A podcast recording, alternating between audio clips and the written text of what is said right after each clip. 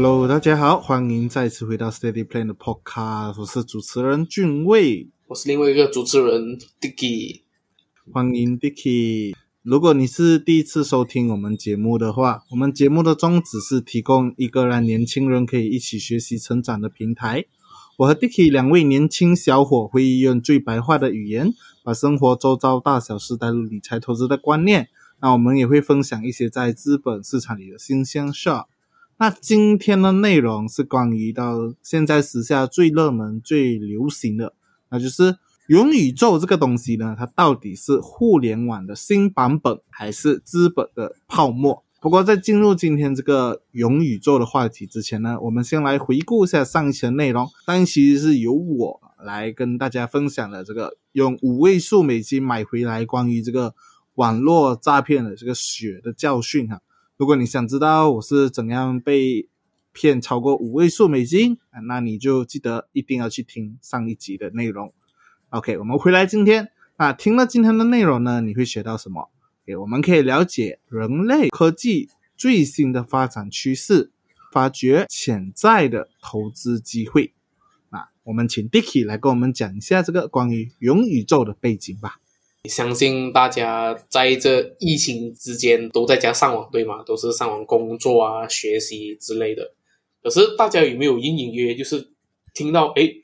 突然会有这个元宇宙这个话题在，就好像存在一个概念这样子啊？也就是说，你看我们这一年来这些疫情已经加速了这一些远距离科技的发展，从线下转到线上，然后。现实的世界跟虚拟的世界之间变得更接近啊！你看，我们今天开会、学习，或者是在任何场所，就是我们甚至连听呃上市公司的这个 AGM 他们的这个年度年度的大会啊，都是在网络上进行的，这点就是看变得越来越接近了。也许有一天，我们人也可能活在虚拟世界里。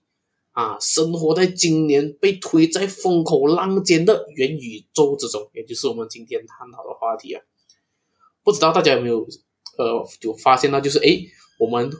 我们华的 FB 悄悄的变成了 Meta。就在二零二一年十月二十八日的时候，FB 它改名成了 Meta 了。甚至连马化腾他也表示，诶，元宇宙它是未来十年互联网的这个船票。连抖音的母公司啊，不懂讲念啊什么。Beat to Dance 哈，也是用了九十亿去收购了一家 VR 公司，甚至连一些奢侈品啊，LV 啊，著名运动品牌 Nike 啊，诶，都投入了这个呃元宇宙这个列车里面哦。哇，大家有没有想过，诶，为什么这个概念一推出啊，很多这些资本家，甚至这些呃上市公司的老板啊，还是那种龙头企业，他们都投入在里面啊？这个就是接下来我们会探讨的。所以你看呢，元宇宙啊，即使我们可能认为啊，这个是不是又是一个资本的泡沫啊？大家觉得这个东西好像是呃不 work 啊，好像只是卖个梦想、卖概念这样子罢了。可是这个它也是必然值得好的探讨的一个泡沫来的。我们从过去的历史啦，我们其实都可以知道，每一次的这个技术更新呢，那我们的生活形态呀。还有这个经济呀，都会有翻天覆地的改变。那关于元宇宙这个词的意思呢，我们这里就不详细的说啊。网上我相信大家就已经看过了很多的这个讲解的这些解释。那这个元宇宙呢，它其实最要紧要解决的根本的问题，就是可以提供让这个虚拟的世界和这个现实的世界连接在一起。这一项技术呢，它主要是让这个居住在世界不同角落的人聚在一起，然后一起可以在这个虚拟世界里面啊，比如说可能玩游戏呀、看演唱会呀、工作啊、开会呀等等。哎，可能你会想说，这个现在的这个好像我们用 Zoom Meeting 啊，或者 Google Meet 啊，或者什么 Microsoft Teams，哎，其实也是好像都在开会呀、工作嘛，对不对？可是元宇宙它的概念是要让你有这个临在的感啊，就是你可以真实的感觉到这个人他在你的对面，而不是隔着这个屏幕这样子罢了。在这个宇宙里面呢，我们可以塑造不同的角色，就是你有自己的 avatar，然后你可以在这些宇宙里面打工赚钱，然后赚到钱，然后可以体现到这个现实世界里面，或者是你可以在这个元宇宙里面其他的世界充值，然后买这些奢侈品啊，或者是一些虚拟的这些收藏品这样，然后体或者是去体验不同的人生。那说到底啦，元宇宙它其实就是 VR，也是我们常讲的虚拟实境和这个 AR 扩增实境这两项技术的重新包装。那讲到 VR 呢，我们就不得不提 Facebook 啊，就是刚刚改名成 Meta 的这个 Facebook 公司啦。OK，它在二零一四年的时候呢，它收购了这个 Oculus 啊，我不懂是不是这么念啊，就是这个做 VR 的公司啊。那 AR 的话。就是要提这个 Pokemon Go 啊，大家如果有玩过 Pokemon Go，你就会有看到，哎，你拿着那个手机，然后照着你现实的这个世界，然后会有 Pokemon 出来，你丢那个 Pokemon Ball，这样子的 AR 是这样的概念呐。那这个元宇宙它到底有什么特性呢？那我们请 Dicky 来跟我们讲讲。OK，so 刚才君威是用一个非常简单来概括元宇宙的这一个呃。它到底是什么东西的？因为我相信，呃，有时候大家去看各大的一些文章啊，甚至是一些影片啊，他们会跟你讲什么元宇宙的起源啊，跟你讲一大堆故事，可能把它绕回来，可能你你们还甚至不明白元宇宙它到底就是什么。它其实就是我们现有科技的整合而已。它把我们整合的科技，然后让我们把我们的五官，甚至是我们整个感官带入进这个虚拟世界。因为 VR 跟 AR 目前只能实现到我们的呃这个，目前只是一个呃眼睛还是我们的这个呃耳朵的部分，就是五官部分呐。OK，可是我们的大脑啊，还是我们的身体这个体验感啊，还没有完全沉浸到进去，就你不会在这个虚拟世界感觉到痛，只是可能会被惊吓啊，或者是一些场面会吓到你啊，可能不会感觉到痛这样子。可是元宇宙它就是要实现我们另外一个世界，就是我们的感官世界的。完全沉浸在里面。OK，所以我们现在倒回来，那么元宇宙它的这个特性啊，到底是什么？这个是由 Roblox 呃 Roblox 的这个 CEO 他为我们表达的。OK，所以首先第一个就是刚刚俊威提到的身份，也就是 Avatar，也也就是用户他可以化身的，可以用化身的方式，哎，参与到其他的元宇宙当中，也就是其中一个 ID。因为有些其他上市公司，像是 FB 啊。谷歌啊、NVIDIA 啦、AMD 啊，这些上市公司，他们都可以有能力创造属于自己的宇宙。那么，我们就好像进入到一个平行世界，诶，我们可以到不同的世界去看看。那么，我们就可以用这个身份，可以跨跨国到不同的世界去。那么，第二个就是朋友。那么，我们在元宇宙里面可以交到朋友的，就是因为我们现在交朋友都可以呃线上啊，甚至是线上都可以有网恋，对吗？那么我们进入元宇宙的话，那么我们可以更加贴实的可以面对到，哎，认识新朋友，我们可以看他的面部表情的变化啊，知道他我们的眼神 eye connection 啊，他到底对我感觉怎么样啊？甚至是你也可以跟你的现实朋友互动啊，一起玩啊，还是怎么样？OK，第三就是澄清感啊，OK，简单来讲就是你那个体验感觉到底有几真？OK，他们通过那些技术手段啊，他们可以让那些人啊，哎。有这种身临其境的感觉，就是哇，我根本就是在里面这样子，甚至你可以让你的感官啊和跟真实世界啊很难区分呢。所以这个就是虚拟现实的技术。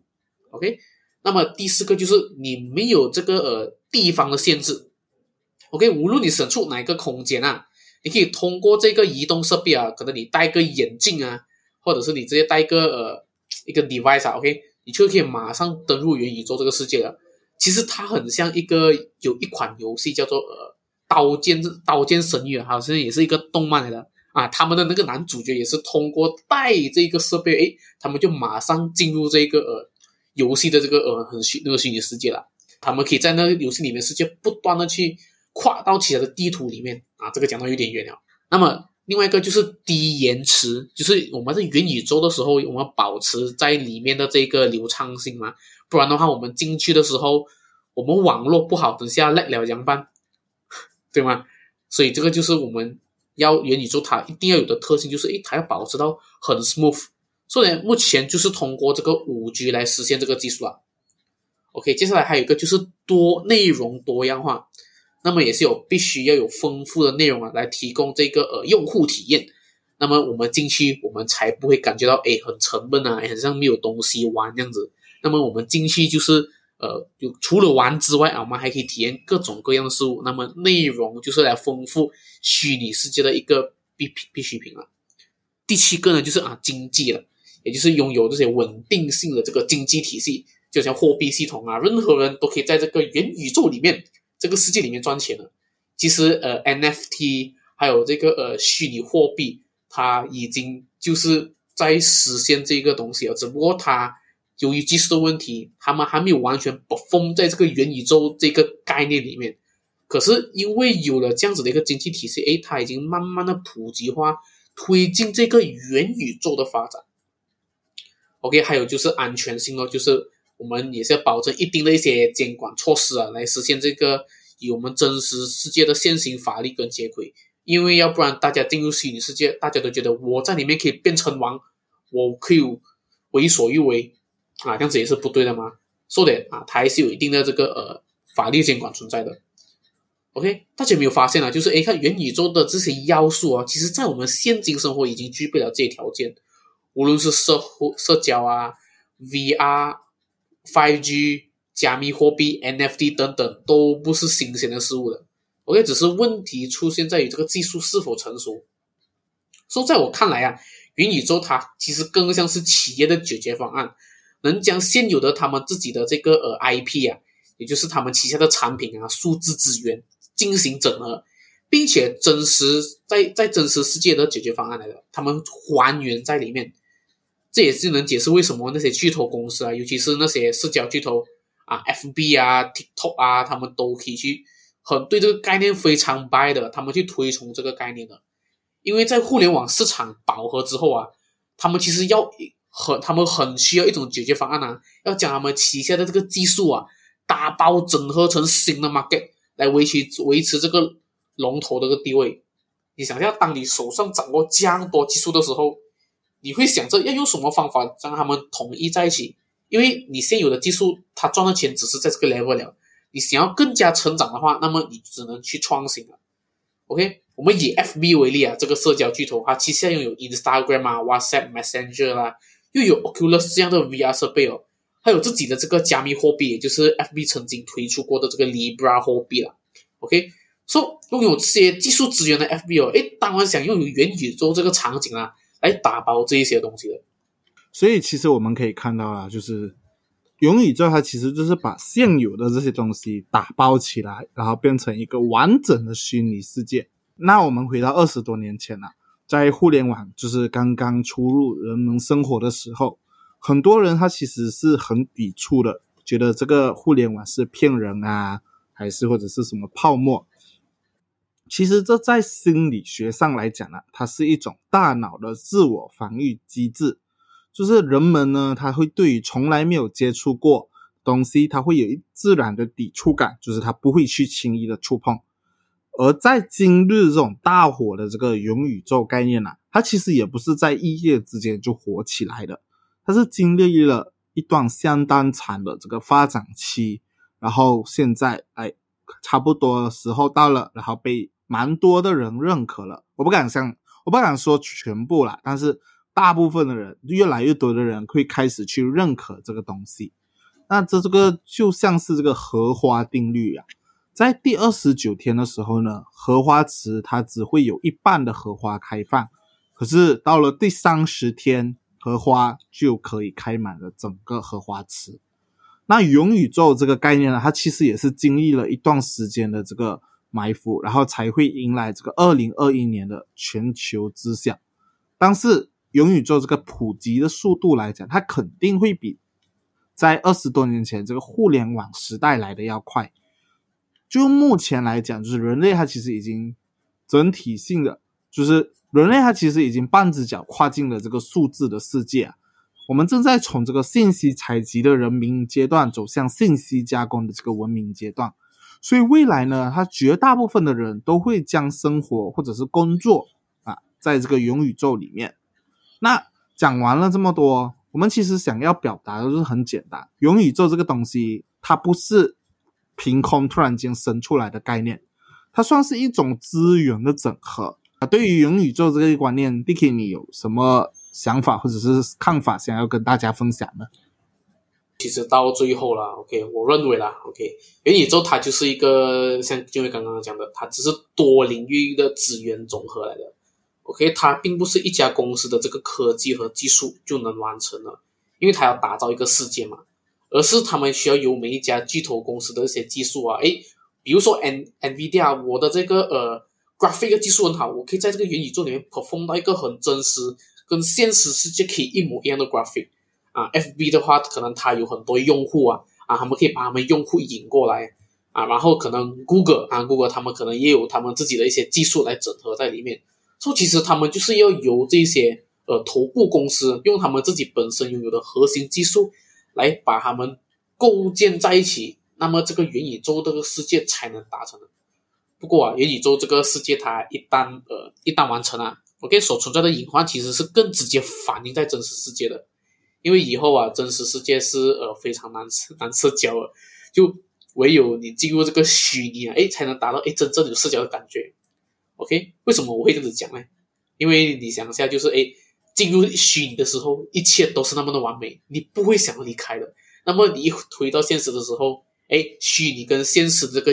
呃期望，还有你所面对的这个东西有落差了。每次都讲，哎呀，现实很残酷的，这点你就会呃进入到虚拟里面啊。这点为什么会有这样的情况？就是因为虚拟你可以打造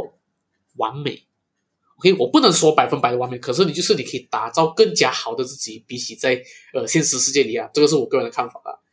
说的他会有讲到，就是你回到真实世界的时候，哎，你就觉得哎呀，我也是很 lonely，我在虚拟世界我很多朋友，甚至是一戴一个眼镜，可能有一个西班牙朋友就在我隔壁，我可以跟他喝茶。可是你脱下眼镜的时候，可能在房间你就是孤零零的一个人嘛。所以说啊，科技越进步啊，人与人之间真实距离哎越来越遥远，可是它又越来越近哦。OK，这个东西它真的非常矛盾啊。说的这个就是我对于今天这个元宇宙这个科技发展概念的这个看法了。我非常认同那个科技越来越进步，人与人之间的真实距离在。变得更远的同时，可是也变在更近，这算是一种矛盾吧？可是要怎么去拿捏这个，我们就交给观众你们去思考了。那喜欢我们节目的话，记得到我们的 Facebook 或者是 IG 上面告诉我们你很喜欢，我们可以来跟我们交流。那如果方便的话，也欢迎您在这个 iTunes Store 上面啊给我们打新评分。那么今天的 Podcast 就到这里，我们下一期节目再见。拜拜。拜拜。